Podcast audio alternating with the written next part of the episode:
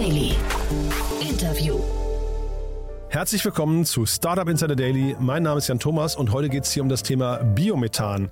Das ist deswegen so spannend, weil Biomethan möglicherweise in der Lage ist, in bestimmten Anwendungsbereichen fossiles Erdgas zu ersetzen und dadurch natürlich ein Thema ist, das momentan sehr en vogue ist und sehr nachgefragt ist.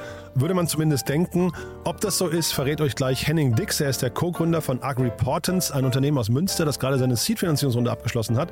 Ein spannendes Gespräch wartet auf euch. Das kommt, wie gesagt, jetzt mit Henning Dix, dem Co-Gründer von AgriPortance.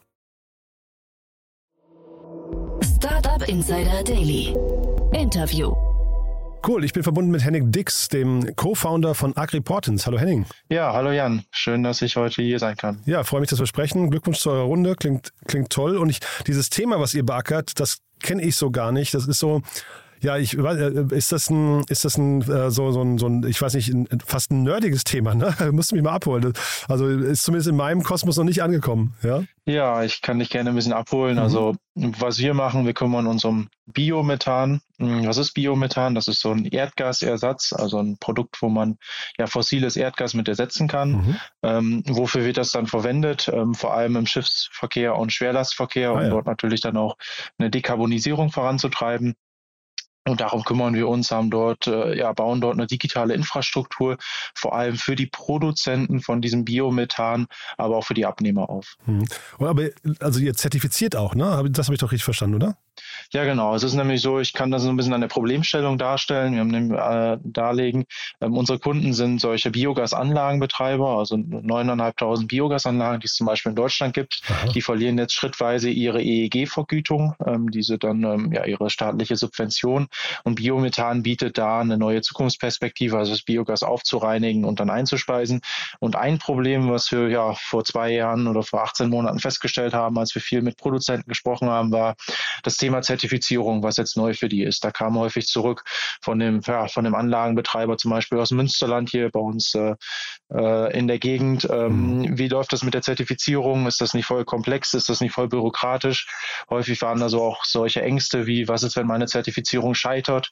Mhm. Ähm, wie bestimme ich überhaupt den äh, CO2-Footprint meines Produktes? Ähm, das habe ich ja vorher noch nie gemacht. Mhm. Und häufig kam da zurück, äh, könnt ihr das nicht machen? Und so sehr nah an dem der Problemstellung quasi der Produzenten haben wir dann nachher auch unser Produkt gebaut. Mhm.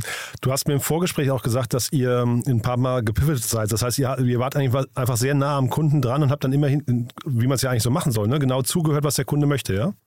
Genau, also ich kann ja mal ein bisschen erzählen. Also wir sind äh, damals, ähm, Thorsten Rohling und ich und ähm, auch sehr viele Mitstreiter, sagen wir mal so, also auch die jetzt Kunde geworden sind oder strategische Partner, mhm. ähm, so ein bisschen mit der Vision gestartet, mehr Klimaschutz in die Landwirtschaft zu bekommen, aber zusammen mhm. mit den Landwirtinnen und Landwirten, also so eine Bottom-up-Lösung zu entwickeln. Und da haben wir uns mit verschiedensten Bereichen aus diesem Umfeld Klimaschutz und Landwirtschaft beschäftigt.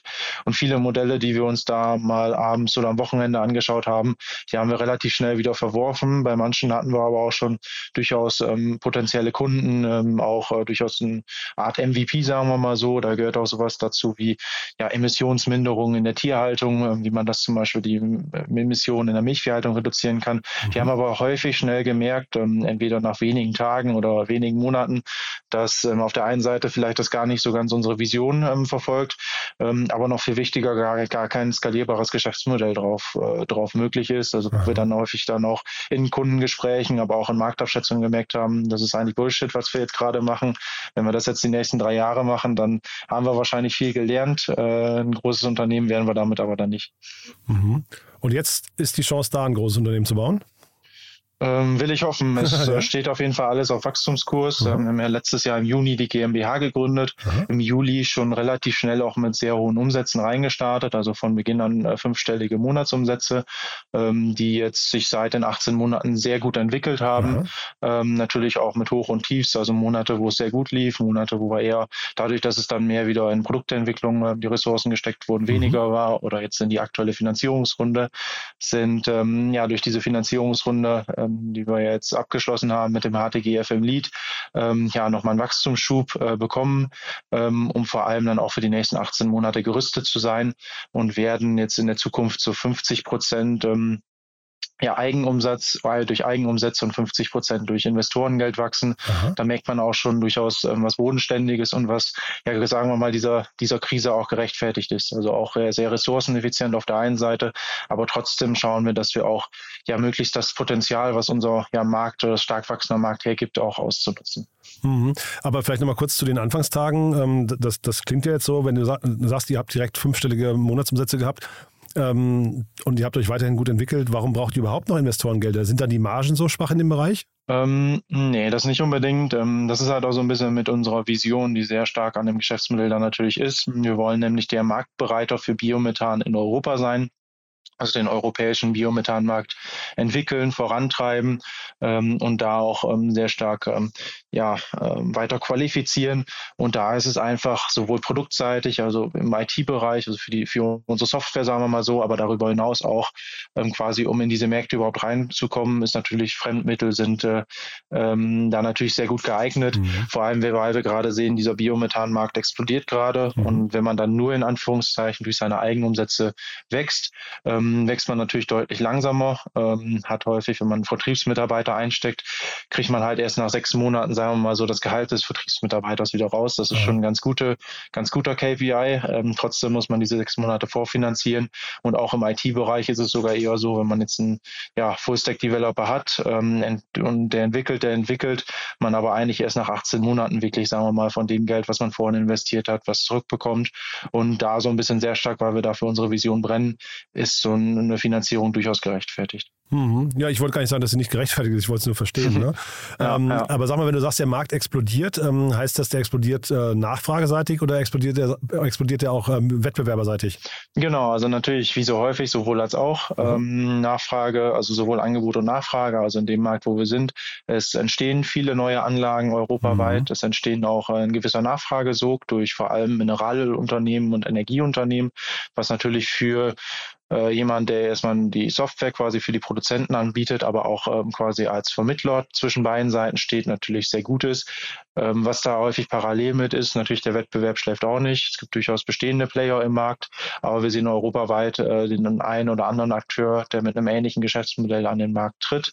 Ähm, und da gehört es halt dann auch dazu, dass wir da ja natürlich sehr schnell ähm, auf der einen Seite sind, aber auf der anderen Seite auch mit, mit einer guten Qualität, sagen wir mal so, im Markt auftreten. Hm. Jetzt hast du vorhin gesagt, ihr wollt marktbereiter werden. Kannst du das nochmal erklären? Weil du hast ja nicht gesagt, ihr wollt Marktführer hm. werden. Äh, heißt es, ihr wollt den Markt nur aufklären?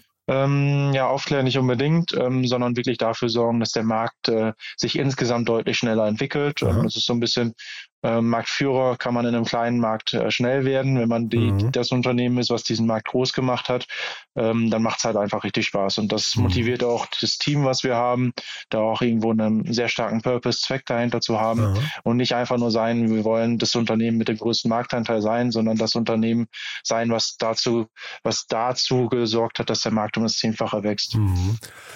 Die, ähm, vielleicht kannst du diesen Impact nochmal kurz beschreiben. Ähm, was, was genau verändert sich dann durch euch? Genau, also was ermöglichen wir? Auf der einen Seite ermöglichen wir den Produzenten einen einfachen Zugang zu dem Markt, also dadurch, dass unsere Software quasi alle ja, Probleme beseitigt, die mit Bürokratie einhergehen, aber auch überhaupt äh, ja, eine sehr hohe Markteintrittshürde für die Produzenten darstellt, macht es natürlich das für die Produzenten deutlich attraktiver, ja, in diesen Markt reinzugehen oder dort auch zu wachsen.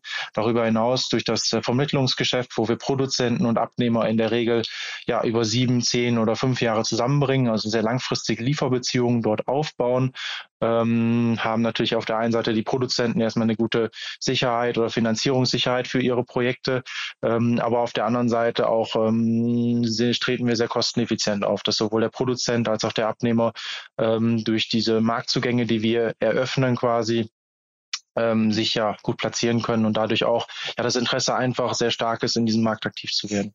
Klingt jetzt erstmal so, als seid ihr als junges Unternehmen trotzdem da relativ weit gekommen und schnell in den, in, in den Markt äh, eine gewisse Akzeptanz erfahren. Ne? Ähm, was sind denn so die Bottlenecks gerade für euch? Das ist also das, was wir ganz klar sehen. Ähm, wir sind jetzt gerade ein Team von zwölf Leuten, die ähm, mhm. sehr stark sind in dem, was sie machen, äh, mit Produktfokus, Vertriebsfokus, aber auch in anderen Bereichen. Und dort natürlich in diesem Team jetzt auch ähm, das Team zu vergrößern, sagen wir mal so, ähm, haben jetzt auch einige spannende Stellen ausgeschrieben, dort die richtigen Leute zu heiren, auch in diesem Wachstumsprozess. Ähm, das ist eine Herausforderung, die wir sehen. Ähm, sind jetzt aber auch dabei, diese eigentlich ganz gut zu lösen durch relativ gute Kanäle, wo wir quasi Mitarbeiter und Mitarbeiterinnen für uns gewinnen können. Mhm. Ähm, darüber hinaus ein zweites Bottleneck ist wirklich dann auch das Produkt, was jetzt ein ähm, gutes MVP ist, was auch schon, ähm, sagen wir mal, halb entwickelt ist, also ein bisschen mehr als ein MVP, dann wirklich in eine fertige Software zu gießen und dort gleichzeitig aber auch unsere Kunden und Kundinnen wirklich mitzunehmen. Ähm, dort von diesem Schritt aus, ähm, es ist halb automatisiert zu, es wird eine richtige Software, haben jetzt aber dadurch, dass, dass auch viele bestehende Kundenbeziehungen einfach schon da sind, ähm, auch gute Feedback, äh, Feedbackgeber äh, mit an Bord, ähm, die wir auch sehr stark versuchen, in die Produktentwicklung oder auch in die äh, technische Entwicklung weiter zu, zu weiter mitzunehmen. Mhm. Und ich höre aber raus, ihr geht davon aus, dass der, der, der ganze Markt Biomethan, dass der gekommen ist, um zu bleiben, der wird also nicht mehr weggehen oder seht ihr, dass das vielleicht auch nur eine Zwischenlösung ist? Wir haben das ja in Deutschland zum Beispiel bei den Erdgasautos gesehen, die ja, glaube ich, irgendwie einen kurzen Hype erfahren haben und meines Erachtens wieder ein bisschen verschwunden sind. Ähm, Gibt es hier möglicherweise auch irgendwann Disruptionen und ähm, äh, andere Energieträger, die vielleicht dann zum Beispiel bei der Schifffahrt dann eine größere Rolle spielen könnten? Ja, genau. Also das ist ja auch so ein bisschen in so einem langfristigen Lebensweg durchaus, äh, sagen wir mal, eingeplant, sagen wir mal so, mhm. dass es auch durchaus andere Technologien gibt, die vielleicht äh, ja, Biomethan entweder ergänzen oder ablösen werden. Ähm, die schauen wir uns auch sehr genau an, ähm, also vor allem dann für den Schwerlastverkehr und Schiffsverkehr.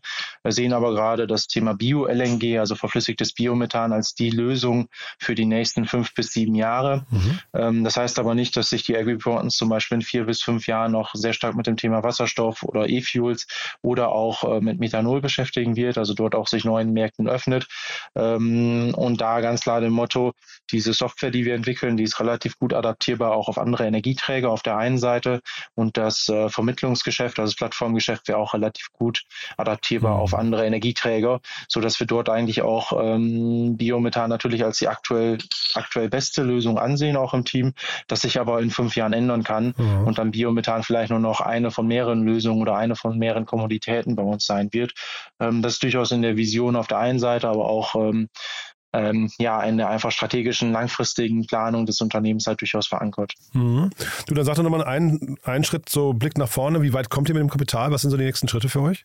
Ja, genau. Also ganz klar, Planung ähm, sind ähm, 18 Monate, eventuell 24 Monate. Also mhm. wir schauen uns gerade den Kapitalmarkt auch genau an, ähm, haben also einen ganz guten Runway, sagen wir mal so, ähm, und würden uns eigentlich in den nächsten zwölf Monaten nicht unbedingt wieder mit Kapitalbeschaffung beschäftigen müssen, ähm, sondern auch vor allem dann ab was wäre es dann Januar 24, ähm, sehr stark in die Strategie gehen und auch wieder in den Markt.